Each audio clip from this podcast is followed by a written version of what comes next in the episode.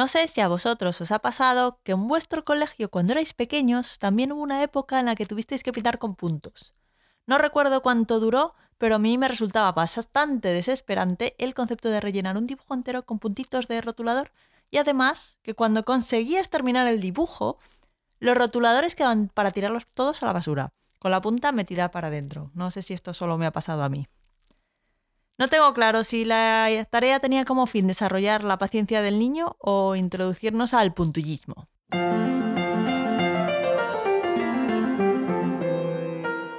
En 1884, Georges Seurat, un pintor neoimpresionista francés, comenzó a pintar sus obras mediante el uso de diminutos puntos.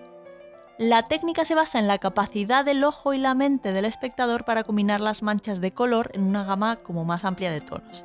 Entonces la idea consiste en utilizar puntitos en lugar de pinceladas para, realizar una obra artística. Entonces tú si ves el resultado final desde cerca, pues solo ves puntitos de colores. Pero si te alejas y con un poco de perspectiva, pues se logra un efecto visual muy chulo. Y esto supongo que es lo que estábamos intentando hacer cuando éramos pequeños en el cole. Con, hombre, salvando las distancias, ¿no? Con, con los artistas neoimpresionistas. Poco se imaginaba George Soga que su técnica sería muy parecida, y ojo aquí que es donde vamos a hilar con, con Big Data, a cómo se representan las imágenes en un ordenador.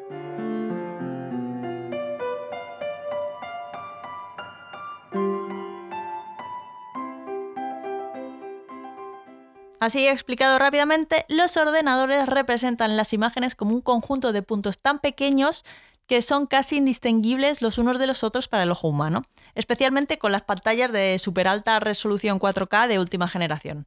Con las de hace algunos años no tanto, los puntos eran bastante más evidentes en los gráficos del Super Mario, si os acordáis o si habéis llegado a jugar al Super Mario, al Super Mario 1, no al 3D ni cosas así.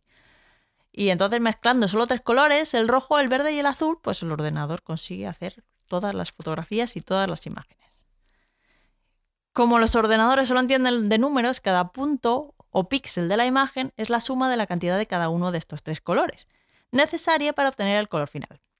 Así que la idea es juntar todos esos puntitos de colores y tachan, ya tenemos la foto de las vacaciones en la playa en 4K. A grandes rasgos y visto de otra manera, cualquier imagen de ordenador podría descomponerse en tres imágenes superpuestas con numeritos correspondientes a las intensidades de los tres colores básicos a partir de los que sacamos los demás. En el caso de ordenadores es el rojo, el verde y el azul.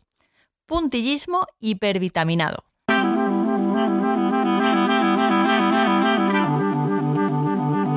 Un podcast ninja sobre Big Data, episodio 23, ImageNet y el reconocimiento de imágenes.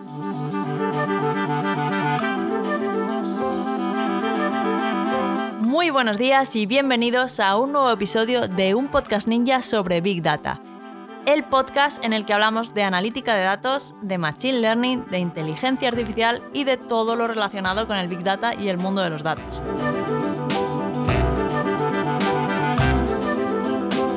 En este podcast hablamos de Big Data de manera normal, alejándonos de las ideas de inteligencia artificial de las películas y tratamos estos temas con los pies en la tierra y con sentido del humor.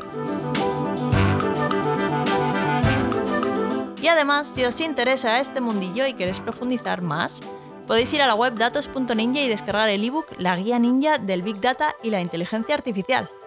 En esta guía, que no os lo he contado nunca, y pues, pues podréis iniciaros en el mundo del Big Data, el Machine Learning y la ciencia de datos desde cero. O os cuento un poco qué es cada cosa, que también lo hemos hablado en otros episodios del podcast y también las habilidades y herramientas que necesitaréis aprender, los errores a evitar durante el camino, libros recomendados y todo lo que necesitáis para preparar un entorno desde el que empezar en este fantástico mundo.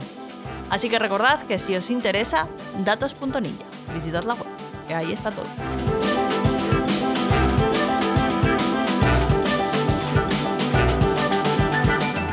Y ahora sí, en el episodio de hoy vamos a hablar de visión por ordenador de construcción de datasets y de cómo una idea que ahora puede parecernos obvia, en su momento no lo fue tanto. Y esta idea ayudó a desencadenar la revolución del deep learning tal y como la conocemos hoy.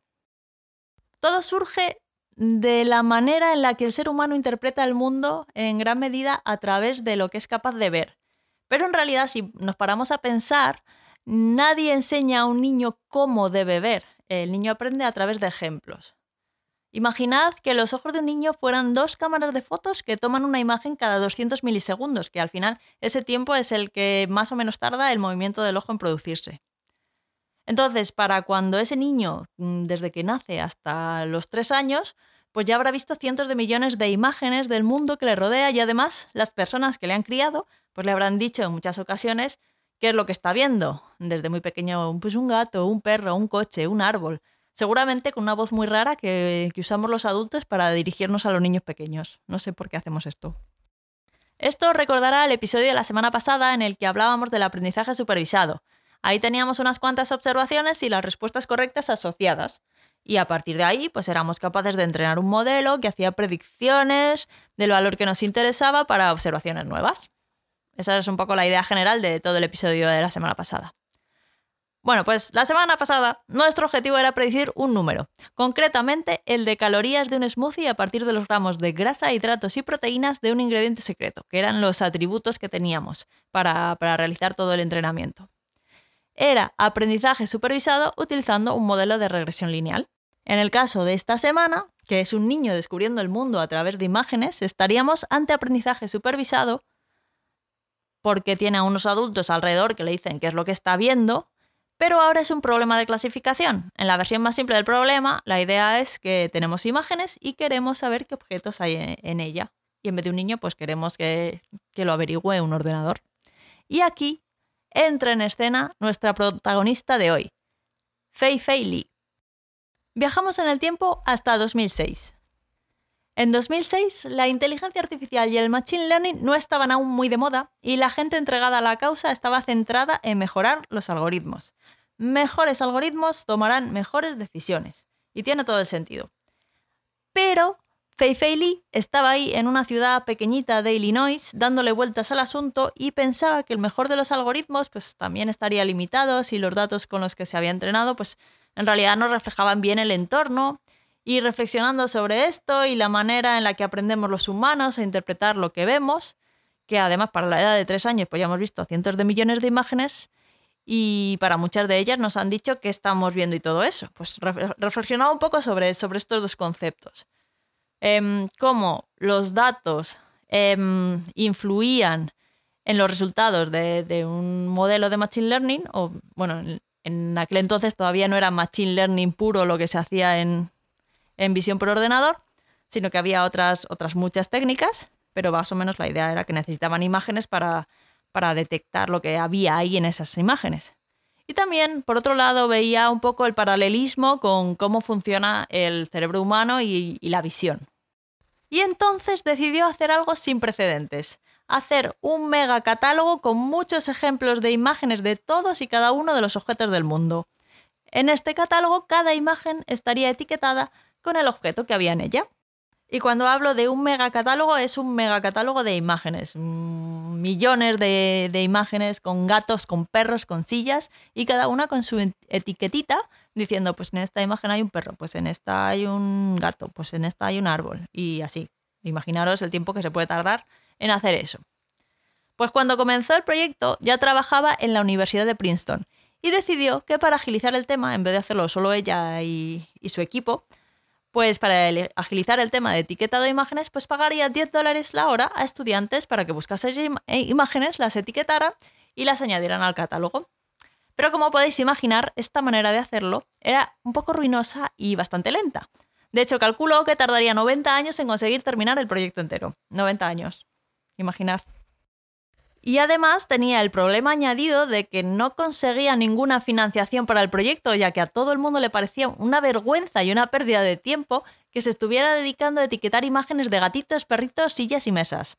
Viniendo de Princeton, intolerable. Parecía más un proyecto de parulitos. Así que con nada de apoyo y pensando que iba a tener que abrir la tintorería en la que había trabajado durante sus años de estudiante para financiarse, pues la cosa no pintaba muy bien hasta que le hablaron de Amazon Mechanical Turk. Y hemos hablado antes de esta herramienta de Amazon que permite que personas de todo el mundo realizan una tarea sencilla a cambio de unos pocos céntimos. En este caso, la tarea era poner etiquetas a imágenes con objetos cotidianos Y no parece que haya que tener un conocimiento muy específico. Al final es, te, te enseñan una eh, imagen de un perro, pues tú pones perro. Una de un gato, pues pones gato. Y así con todo. Y pues al fin y al cabo no es una imagen de, una radiografía y tienes que detectar si hay unas células malignas o no. Son imágenes de objetos que todo el mundo conoce y al fin y al cabo, pues es que eran objetos que un niño de tres años es capaz de reconocer. Así que la herramienta de Amazon le venía a Fei Fei Li como anillo al dedo. Y mucho más económico y rápido que los 10 dólares la hora que iba a pagar a los estudiantes. Y aun con todo, tardó dos años y medio con 50.000 trabajadores de Amazon Mechanical Turk que estaban distribuidos en 167 países para elaborar el catálogo más grande de imágenes etiquetadas de la historia. En su primera versión, en 2009, etiquetaron 3,2 millones de imágenes a mano, separadas en 5.247 categorías. Ojo, que son 3 millones de imágenes. Imaginaros etiquetar todo eso.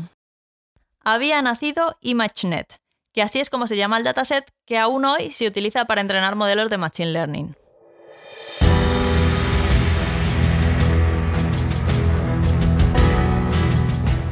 Y así, después de luchar contra viento y marea durante más de dos años, sin financiación y sin que casi nadie creyera en ellos, consiguieron finalmente presentar ImageNet en una conferencia de visión por ordenador y apenas nadie reconoció el valor de ImageNet. Pero Fei Fei Li y su equipo no cejaron en su empeño y siguieron trabajando para dar a conocer este proyecto. Estaban convencidos del valor que podía tener usar muchas más imágenes en los avances de la visión por ordenador, así que decidieron colaborar con los organizadores de una competición europea de reconocimiento de imágenes. La competición era sencilla, consistía en lo siguiente. Em, se llamaba a todos los grupos de investigación y empresas que trabajaban en, la clasificación de imágenes, detección de imágenes y todo lo relacionado con visión por ordenador. Se les daba unas imágenes y una tarea y se veía pues que, cuál de los modelos o algoritmos que habían desarrollado pues tenían un mejor resultado. Pues la idea era utilizar el dataset de ImageNet para, para validar estos resultados. Fácil y sencillo. Pues la competición tuvo lugar anualmente entre 2010 y 2017. Y bueno, pues eso, que la idea era que, que gente que desarrollaba algoritmos de reconocimiento y detección de imágenes, pues los probaba en un subconjunto de ImageNet para poder comparar el rendimiento de unos y otros.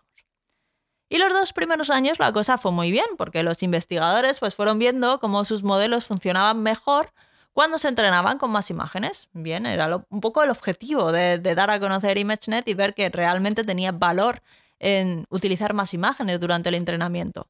O sea que la teoría de Fei Fei Li era cierta. Pero la magia de verdad ocurrió en 2012. El dataset de imágenes más tocho hasta el momento y la gente que estaba a la vanguardia de las redes neuronales se encontraron. Y si a eso le añadimos unas cuantas GPUs, pues surge un flechazo inmediato y el florecimiento de los modelos de Deep Learning. Yo os contaba en el episodio 8 cómo las ideas fundamentales del Deep Learning ya existían en los años 90, no aparecieron de la nada en 2012 sino que fue como un cúmulo de circunstancias. El golpe de suerte para el Deep Learning fue a partir del año 2000, cuando compañías como Nvidia empezaron a invertir mucho dinero en el desarrollo de tarjetas gráficas más económicas, que soportaban el renderizado de videojuegos cada vez más realistas. La industria del videojuego estaba ahí a tope.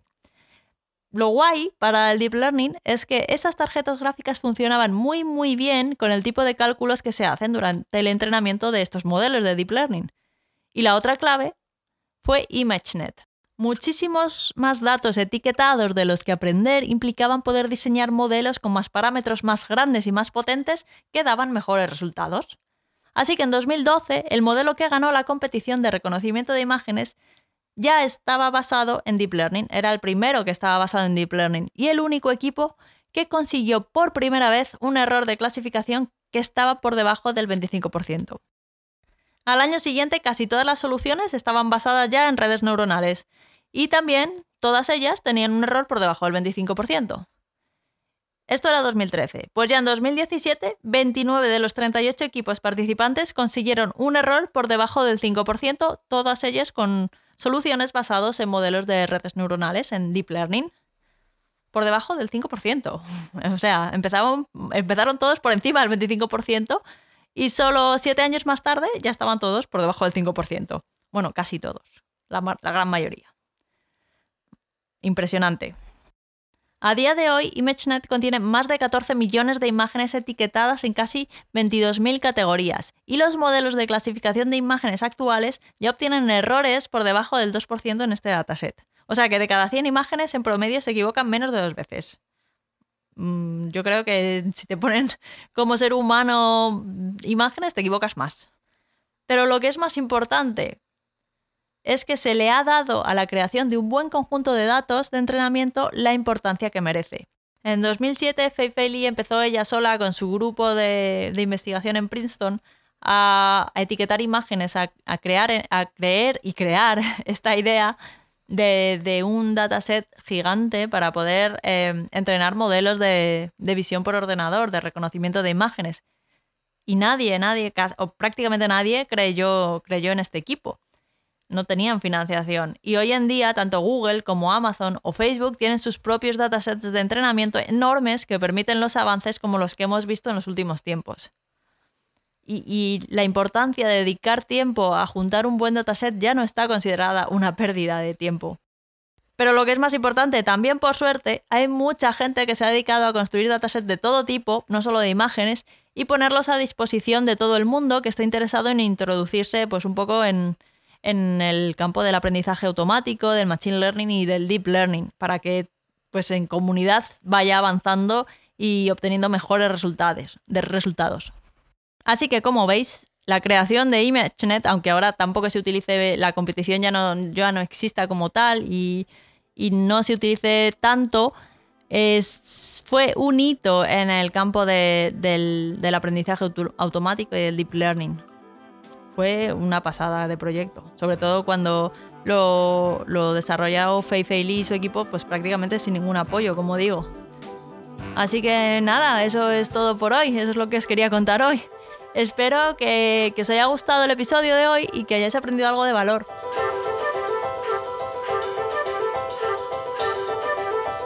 Si tenéis cualquier duda, pregunta o sugerencia para mejorar el podcast, podéis contactar conmigo a través del formulario de contacto de la web datos.ninja barra contactar. Soy toda oídos y me encantará saber qué os gustaría encontrar en futuros episodios del podcast, qué os han parecido los anteriores, cuáles han sido vuestros favoritos eh, o qué mejoraríais sobre todo. Así que ya sabéis, si tenéis un momento, datos.ninja barra contactar.